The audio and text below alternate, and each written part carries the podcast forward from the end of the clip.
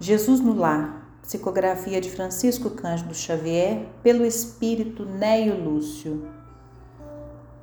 Capítulo 15 O ministro sábio. Mateus discorria solene sobre a missão dos que dirigem a massa popular, especificando deveres dos administradores e dificuldades dos servos. A conversação avançava pela noite adentro quando Jesus, notando que os aprendizes lhe esperavam a palavra amiga, narrou sorridente. Um reino existia em cuja intimidade apareceu um grande partido de adversários do soberano que o governava. Pouco a pouco, o espírito de rebeldia cresceu em certas famílias revoltadas e, há breves semanas, toda uma província em desespero se ergueu contra o monarca, entravando-lhe as ações. Naturalmente preocupado, o rei convidou um hábil juiz para os encargos de primeiro-ministro do país, desejoso de apagar a discórdia. Mas o juiz começou a criar quantidade enorme de leis e de documentos escritos que não chegaram a operar a mínima alteração. Desiludido, o imperante substituiu por um doutrinador famoso. O tribuno, porém, conduzido à elevada posição, desfez-se em discursos veementes e preciosos que não modificaram a perturbação reinante.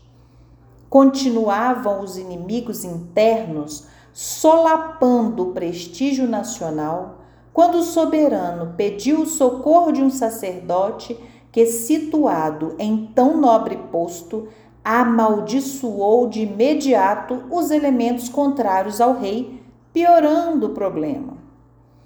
Desencantado, o monarca trouxe um médico à direção dos negócios gerais, mas tão logo se viu em palácio, partilhando as honras públicas, o novo ministro afirmou, para conquistar o favor régio, que o partido de adversários da coroa se constituía de doentes mentais e fez disso propaganda tão ruinosa que a indisciplina se tornou mais audaciosa e a revolta mais desesperada.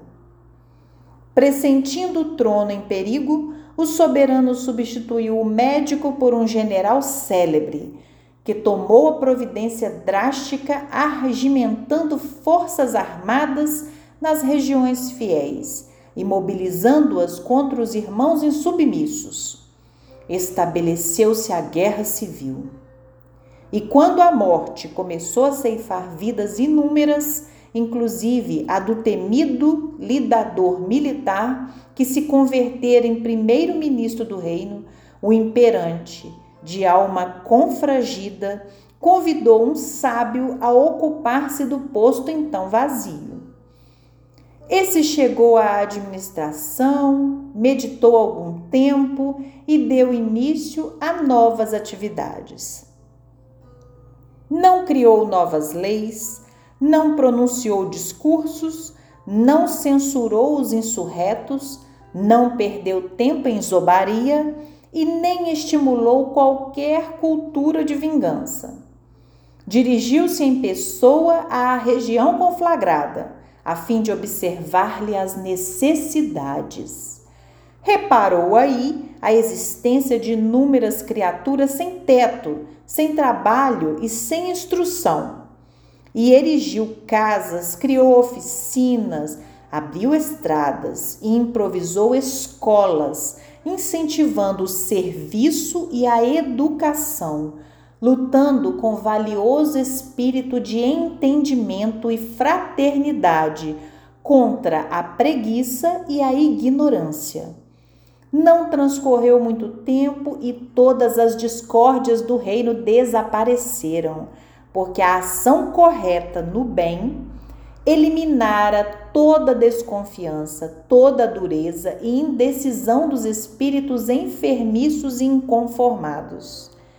Mateus contemplava o Senhor embevecidamente, deliciando-se com as ideias de bondade salvadora que anunciara.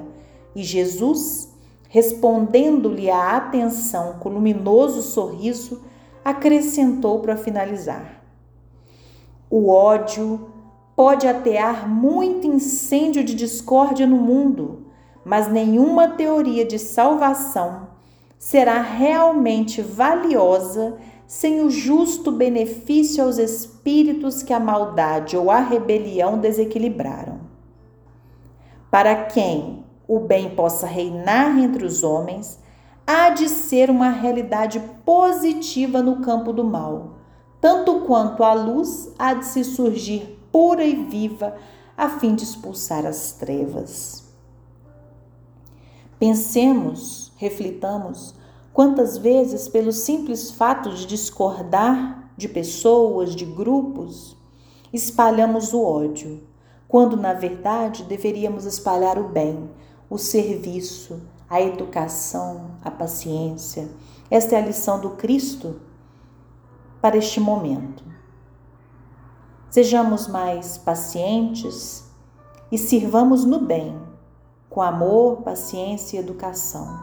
Não será o ódio, não será a vingança que modificará a nossa realidade.